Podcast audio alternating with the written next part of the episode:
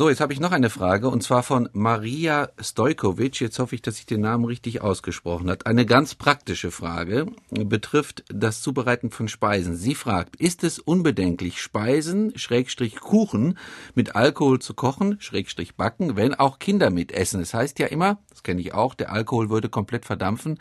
Deshalb könnten Kinder ruhig Speisen zu sich nehmen, die mit Alkohol zubereitet wurden. Wie sieht es aus, Gabor? Also wenn ich mich selber zurückerinnere, ich habe den Alkohol immer rausgeschmeckt, auch als Kind. Wobei dann immer gesagt wurde, ja, das ist nur noch der Geschmack, aber genau. der Alkohol ist verdampft. Man hat es aber tatsächlich mal nachgemessen und ausgerechnet und es hat sich tatsächlich herausgestellt, der Alkohol verdampft nicht vollständig. Das hängt immer ein bisschen davon ab. Zum Beispiel bei Töpfen ist der Deckel drauf, ist er nicht drauf oder wie warm ist es.